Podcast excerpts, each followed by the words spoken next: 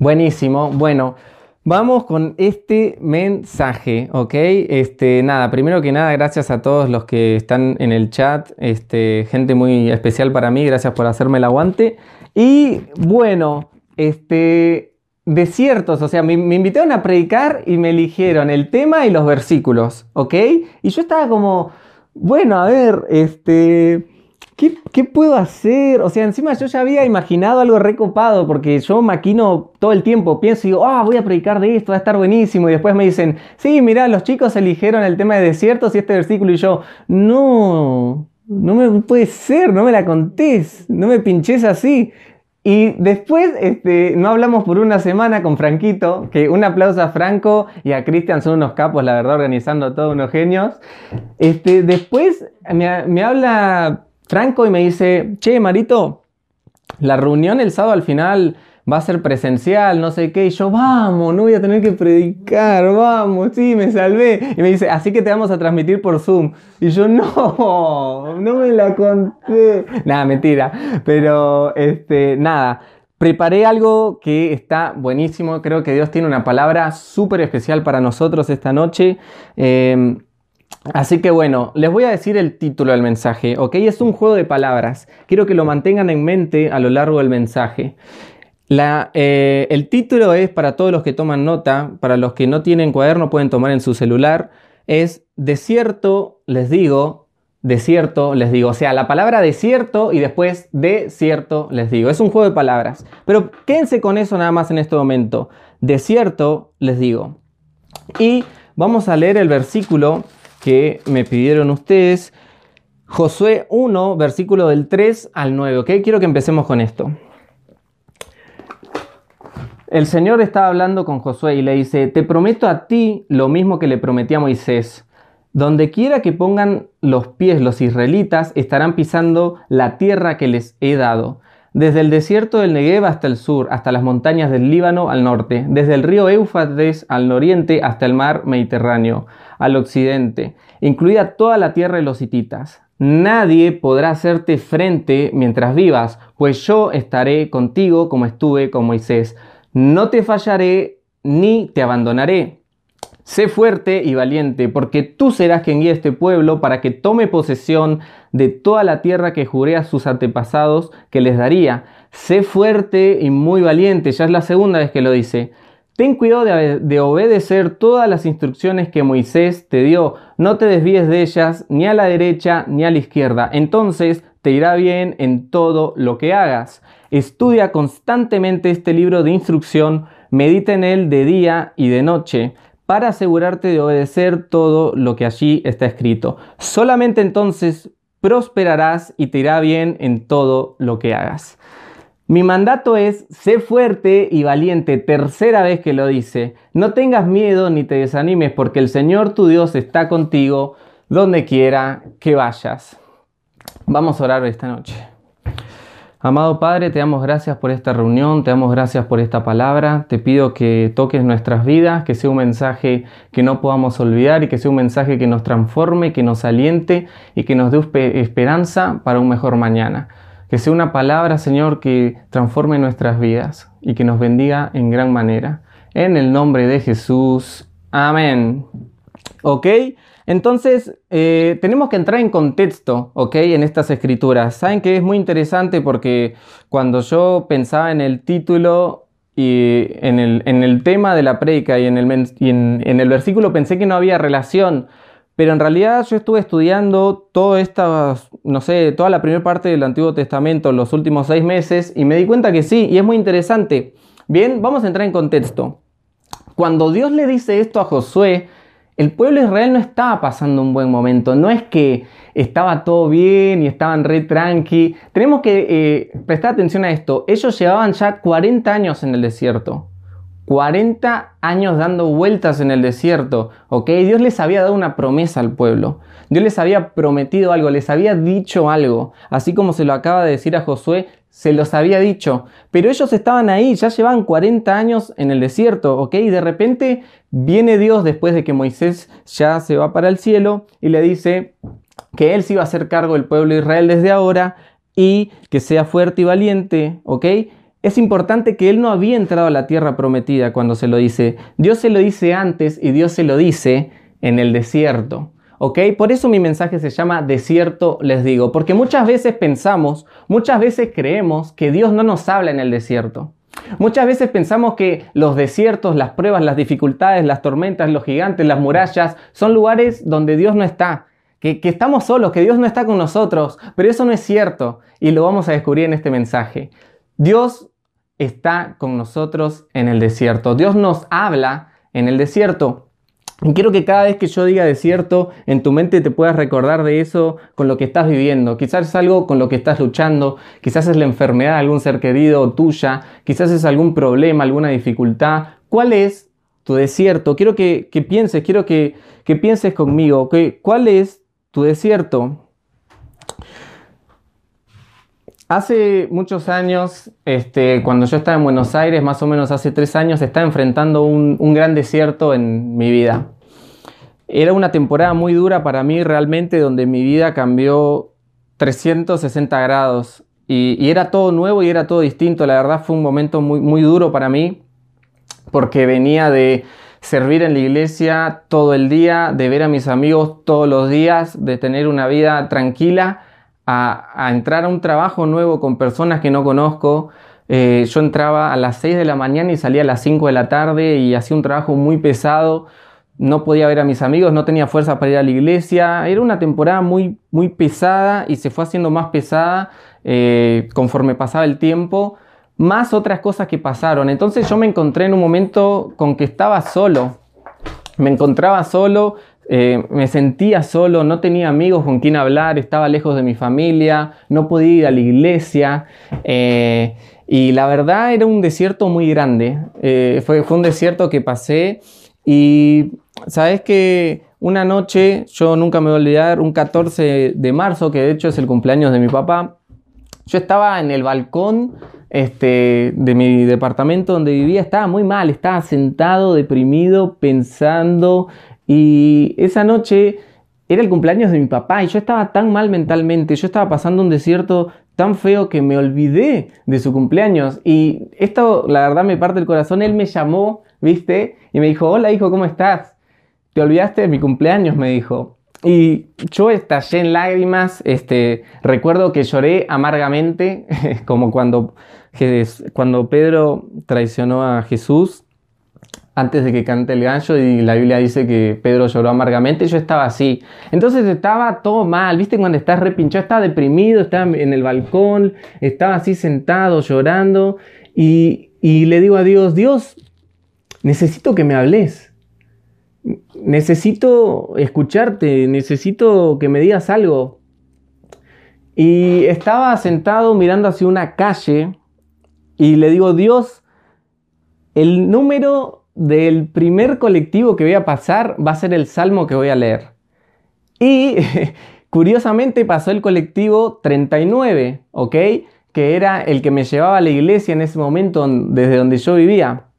Entonces me fui y leí el versículo 39 y Dios me dio una palabra poderosa para mi vida que vamos a analizar más eh, adelante. Pero quiero que sepan que Dios te habla en el desierto, Dios no está lejano en el desierto. ¿Ok? Entonces, para los que toman nota, vamos a hacer tres puntos de desierto, les digo. ¿Ok?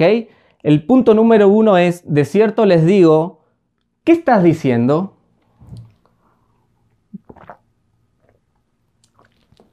Desierto, les digo, ¿qué estás diciendo? Porque Dios nos dice cosas, Dios nos promete cosas. Pero ¿qué estamos diciendo nosotros? ¿Cuál, es nuestra confesión? ¿Es una confesión de fe o de desesperanza?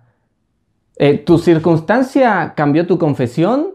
¿Tus problemas te volvieron negativo, amargado, quejoso? Porque en Proverbios 18:21 podemos ver que la palabra dice que en la boca está el poder de la vida y de la muerte. Nuestras palabras son súper importantes. El versículo anterior dice, la boca tiene el poder, el que la ama cosechará de sus frutos. ¿Qué estás sembrando con tu boca? Porque lo mismo que sembrés con tu boca es lo que vas a cosechar en la siguiente temporada. ¿Ok?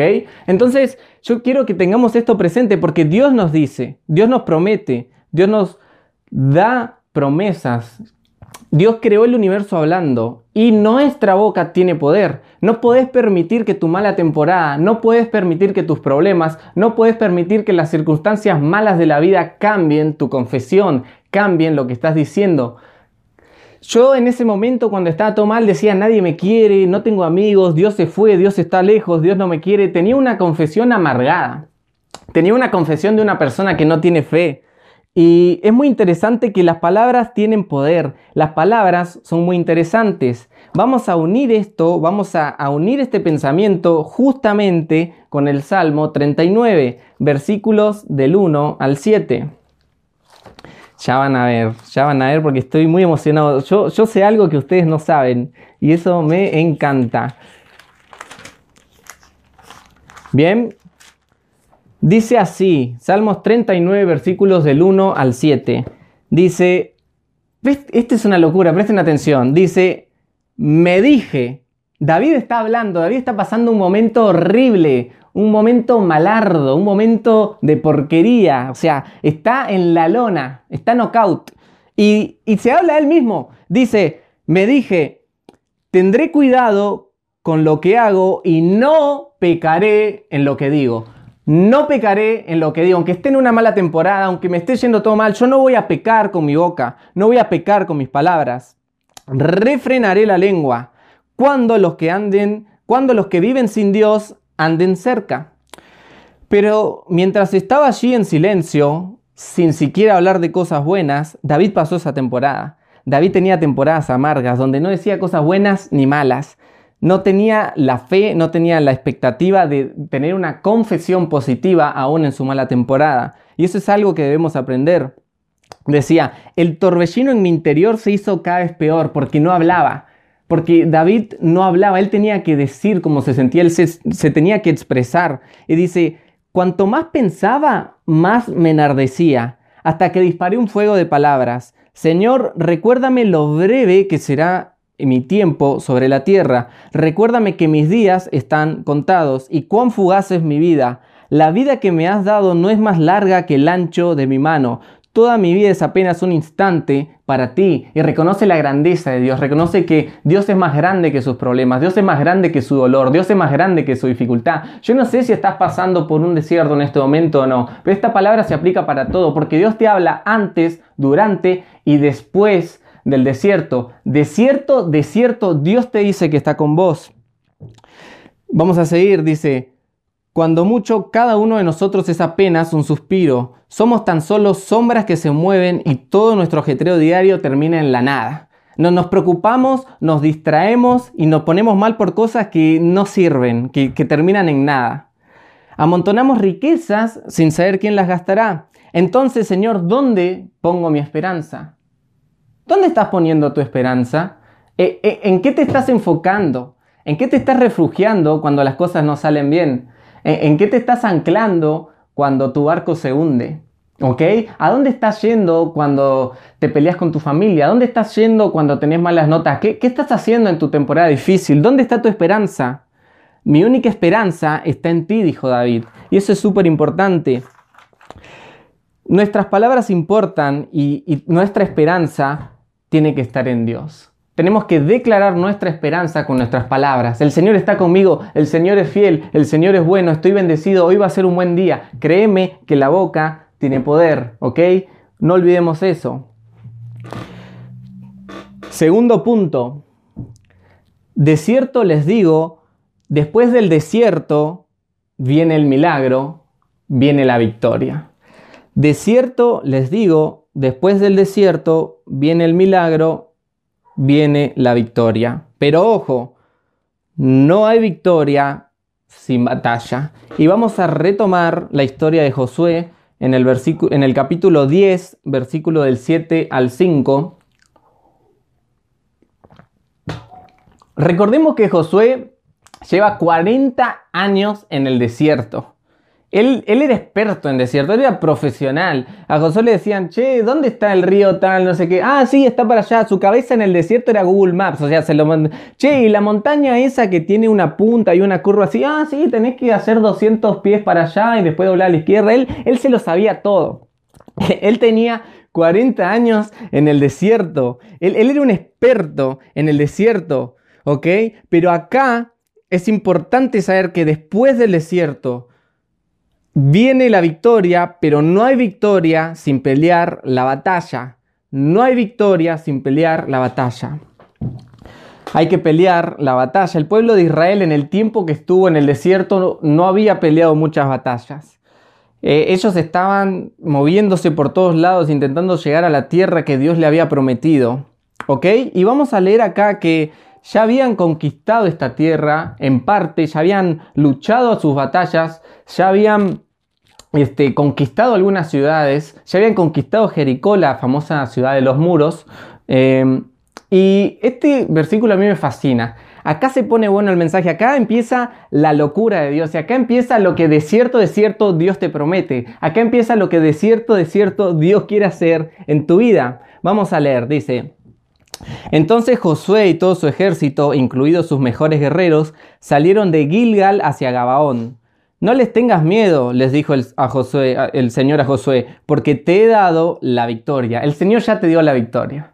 Ya, tenés la victoria a tu problema, ya tenés la victoria a tu dificultad, a tu gigante, a tu desierto, pero tenés que salir a pelear. Agarra a tus mejores guerreros, agarra la palabra de Dios y salí a pelear. Ni uno de ellos podrá hacerte frente. Josué marchó toda la noche desde Gilgal y tomó por sorpresa a los ejércitos amorreos. El Señor llenó de pánico a los amorreos y a los israelitas masacraron a un gran número de ellos en Gabaón. Después persiguieron a sus enemigos por el camino que lleva a Bet Orón y, fueron y lo fueron matando a lo largo de toda la ruta de Aseca y Maceda. Mientras los amorreos estaban en retirada por el camino de Bet Orón, el Señor los destruyó mediante una terrible tormenta de granizo que envió desde el cielo y que no paró hasta que llegaron a Aseca. O sea, el Señor mandó una tormenta, mandó un granizo gigante que ni siquiera tuvieron que pelear el pueblo. El granizo mató a más enemigos que los que mataron los israelitas a filo de espada. Si el Señor te llama, el Señor pelea de tu lado, el Señor pelea con vos. Versículo 12. El día que el Señor le dio a los israelitas la victoria sobre los amorreos, Josué oró al Señor delante de todo el pueblo de Israel y dijo, esta es una de las oraciones más locas de la Biblia. Nunca van a ver algo así. Dijo, que el sol se detenga sobre Gabaón y la luna sobre el valle de Ajalón. Entonces el sol se detuvo y la luna se quedó en su sitio hasta que la nación de Israel terminó de derrotar a sus enemigos. ¡Una locura! ¿Acaso no está registrado este suceso en el libro de Jacer? El sol se detuvo en medio del cielo y no se ocultó como en un día normal. Jamás, ni antes ni después, hubo un día como ese, cuando el Señor contestó semejante oración. Sin duda, ese día el Señor peleó por Israel, ¿ok? Entonces, ¿a qué quiero ir con esto? El Señor le había dicho a Josué, esfuérzate y sé valiente. Cosas que dependían de él. El esfuerzo depende de nosotros, disciplina, constancia. Tenemos que movernos, tenemos que activarnos, tenemos que tomar pasos de fe. ¿Sabes qué es importante? que Josué no cometió los mismos errores que sí cometió su antecesor Moisés. Cuando Dios se encuentra con Moisés por primera vez en Éxodo 3, Dios le habla y Dios le dice que lo va a usar para liberar al pueblo y Moisés le retruca. Le dice, no, pero yo soy insuficiente, yo no sé hablar, yo soy un asesino, yo no estoy capacitado, yo, estoy descalificado y le retrucaba a Dios. Si leen de nuevo atentamente Josué 1, Josué, después de que Dios le dice, esfuérzate y sé valiente, no dijo nada. Partió, preparó el ejército y cruzó el río. Entonces es súper importante que entendamos la obediencia, porque Josué se esforzó. Estaban cansados ya de la batalla. Esto era una batalla larga, pero Josué no se quería ir a dormir pensando en que mañana seguía la batalla. Josué no, no pateaba los quilombos, no pateaba los problemas para mañana. Josué dijo que el sol se detenga y encima oró mal, porque la tierra gira alrededor del sol, no el sol alrededor de la tierra. La tierra gira alrededor del sol y también se rota sobre su propio eje. Entonces, quiero que sepan que a pesar de que ores mal, a pesar de que tus oraciones estén mal científicamente, Dios va a responder oraciones que vos ni siquiera sabes hacer. Dios las entiende. Puede ser que tengas oraciones que le estés pidiendo cosas a Dios que no sabes cómo expresarlas y Dios la va a cumplir. Dios te entiende. Dios va a entender tus oraciones. La oración de Josué estaba mal redactada, pero Dios la entendió y el tiempo se detuvo hasta que el pueblo de Israel tuvo la victoria y eso va a ser Dios con tu vida. Dios va a contestar tus oraciones. Dios va a contestar tus peticiones que ni siquiera sabes cómo expresar. ¿Están todos bien? ¿Alguien en el chat? Tienen que saber que el desierto te prepara, el desierto te empodera. Tenés que saber agregarle valor a tu desierto. ¿Qué significa esto? Ver tu desierto, ver tu proceso, ver tu dificultad con unos lentes de que eso te va a servir para el día de mañana y te va a empoderar. Si Josué no se hubiera preparado esos 40 años en el desierto, no se hubiera hecho un hombre de guerra, no se hubiera hecho un hombre con constancia, con obediencia, no se hubiera hecho un hombre fuerte y con resistencia, no hubiera podido pedirle a Dios que el sol se detenga. Josué le dio propósito a su desierto. Josué no se quejó ni le retrucó a Dios. Josué lo único que hizo fue obedecer. Y tenés que pelear tus batallas. Tenés que obedecer siempre. Recuerden la historia de Jericó. Qué ridículo. Darle vueltas a la ciudad, tocar la trompeta y se van a caer los muros. Dale, me estás cargando, loco. Yo quiero entrar con, con el tanque, con el cañón y me estás pidiendo que toque una trompeta. Y obedeció. No, no, no se quejó. Josué obedeció. Entonces, Josué era un experto en obediencia. Josué no etiquetó negativamente su desierto. En esta sociedad, en este momento, nos encanta poner etiquetas. Etiquetamos todo. Este es nerd, este es lindo, este es feo, este es gordo, este es flaco, esto no sirve, esto me sirve, esto está bueno. Etiquetamos todo, esta materia no me gusta, esta materia está buena, bueno, malo, grande, chico. Nos gusta ponerle una etiqueta, nos gusta definir las cosas porque nos hace sentir seguros, nos hace sentir organizados. Etiquetar una temporada como algo malo en nuestra vida nos quita la responsabilidad de analizarla y nos quita la responsabilidad de ver qué podemos sacar de bueno de esto, qué puedo sacar yo bueno de este problema. Si etiquetamos nuestras malas temporadas como algo negativo, vamos a desperdiciar el potencial que tienen para llevarnos a un mejor futuro. Lo voy a decir de nuevo.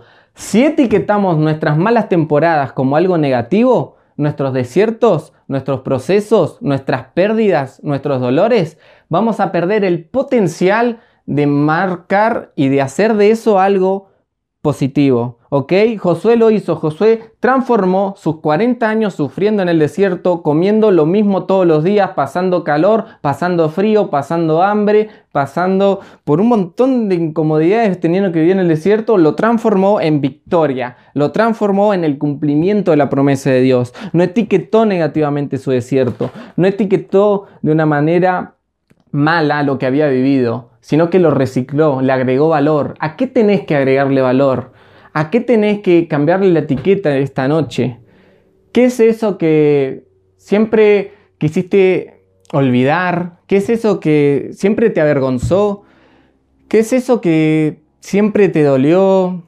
¿Qué es eso que siempre tratás de evitar? ¿Que nunca hablas con nadie? Eso tiene valor. Tiene valor, tiene valor y lo tiene para Dios. Pablo dijo que diga el, el débil, fuerte soy. Él escribió literalmente, cuando soy débil, fuerte soy. Y es una contradicción, pero es una complementación también. Porque cuando yo soy débil, el Señor se hace fuerte en mí. Y Él usa eso. Él usa mi debilidad, mis errores y mis fracasos. E, Él usa entonces, ¿qué es eso que tenés que cambiarle la etiqueta? ¿A qué le tenés que agregar valor? ¿A qué lucha? ¿A qué proceso? ¿Qué, es lo que has estado pasando? O quizás algo que vas a pasar. Porque no estamos exentos de malas temporadas, no estamos exentos de problemas. Jesús dijo, confíen en mí porque yo ya vencí al mundo. Y nosotros tenemos la ventaja enorme de contar con Jesús. Pero hay gente allá afuera que está pasando sus desiertos, está pasando sus infiernos sin Jesús. Por eso tenemos que salir y ser las manos y los pies de Jesús. Tenemos que compartir lo que Jesús de cierto, de cierto nos dice. Bien, y vámonos para el último punto. De cierto les digo cosas mayores.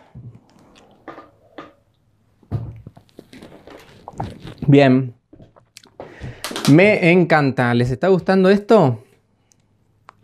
Buenísimo.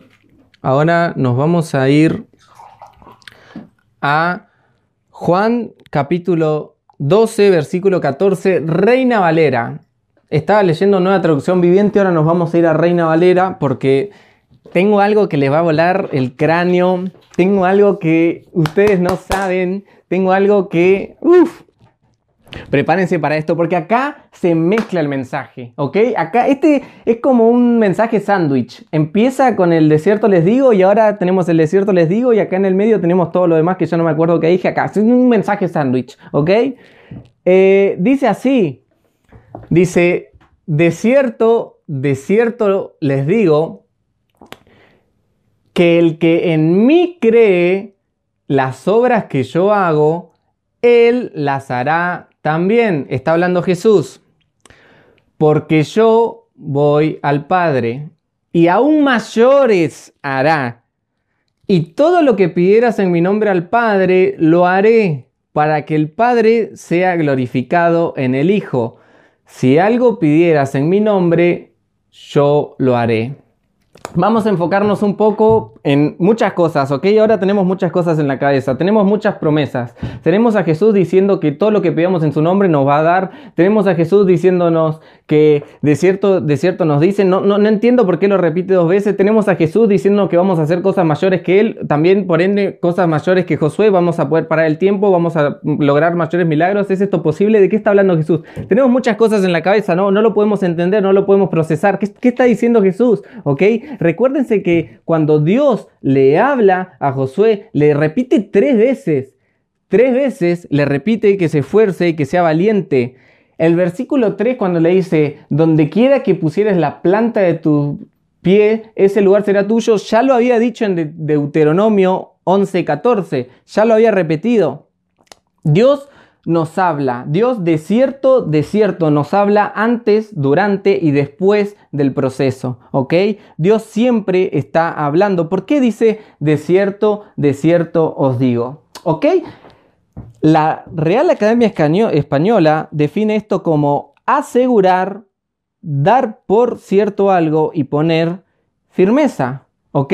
Entonces, Dios está diciendo algo a lo que vos tenés que poner firmeza. Dios está diciéndote algo en lo que vos tenés que creer. Dios está diciéndote algo en lo que vos te tenés que plantar, en lo que vos te tenés que aferrar, en lo que vos no te podés mover. Porque Dios en toda la Biblia, Dios en toda la palabra te está diciendo que de cierto, de cierto te digo que vas a triunfar. De cierto, de cierto te digo vas a salir adelante. De cierto, de cierto te digo Dios te ama. De cierto, de cierto te digo lo mejor está por venir. De cierto, de cierto, de cierto te digo no sos tu fracaso, no sos tus errores.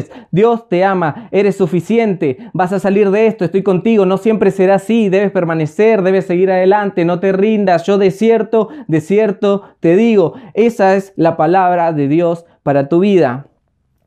Es muy interesante que en el griego original, cuando Jesús decía, de cierto, de cierto os digo, lo que en realidad él decía, si lo traducimos literalmente, es, amén, de cierto les digo. ¿Ok? Jesús decía así porque él no necesitaba la afirmación de alguien para estar seguro, para poner algo sólido, para poner firmeza en sus palabras. Él decía el amén primero. ¿Ok? Quiero que esto lo puedan entender porque les va a volar la cabeza cuando lo entiendan.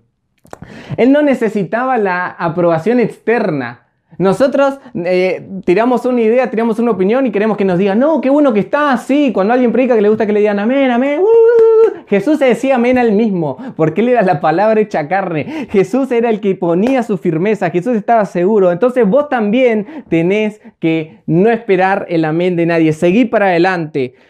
Tú también tienes que hacerlo. Comenzá con un amén, comenzá con un amén.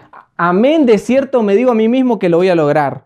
Amén, de cierto yo creo que voy a salir de esto. Amén, de cierto yo creo que lo mejor está por venir. Amén, de cierto yo creo que mi mejor temporada está por delante. Amén, de cierto yo creo que este año me va a ir más que bien. Amén, de cierto yo creo que el Señor está conmigo, porque Dios afirmaba sus promesas desde el principio de la oración.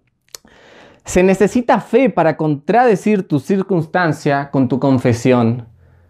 Jesús te está diciendo, amén de cierto te digo que yo estoy con vos. Amén de cierto te digo, vas a salir de esto. Tenés que tener fe para hablar positivo cuando estás viviendo algo negativo. Y ahí es donde se enciende eso, ahí es donde se enciende el desierto, te digo, en el desierto. Tenés que creer en lo que Dios te dice y repetirlo. Si Dios te dice, voy a estar con vos todos los días hasta el fin del mundo, que lo dice en Mateo 28, 20, ya te lo prometió. ¿Sabes qué? En Éxodo 3.12 le promete a Moisés, yo estaré contigo. Y después Jesús lo dice de nuevo, 3.000 años después, yo estaré contigo todos los días hasta el fin del mundo, ya te lo prometió. Entonces, ¿por qué no hablas más fe? ¿Qué te está frenando hablar fe en tu temporada? ¿Qué te está dando a hablar fe en tu universidad, en tu escuela, en tu familia, en tus amistades, en tus relaciones, en tu noviazgo? ¿Qué te está llevando a confesar negativamente? Se necesita fe, tenés que activar esa fe, tenés que activar esa fe. De cierto, amén, de cierto les digo que yo voy a triunfar sobre esto, que yo no me voy a dejar vencer por la pornografía, yo no me voy a dejar vencer por el desánimo, por la depresión, por la angustia. Amén, de cierto les digo, yo soy libre en el nombre de Jesús. Amén, de cierto les digo que yo voy a superar esto, que yo voy a salir de esto, que yo voy a superar esto, que yo no me voy a dejar vencer en esto, porque el Señor está conmigo, el Señor ya me lo prometió.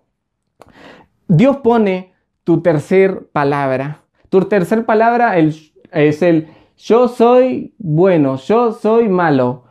Vos no sos quien para definirte, sino que es Dios el que lo hace. Y les voy a contar una pequeña historia para ir terminando. Una vez, hace un par de años, estábamos en una iglesia, en mi iglesia en la que yo iba en ese momento, y estaba con un amigo. Bueno, yo pensaba que era amigo mío.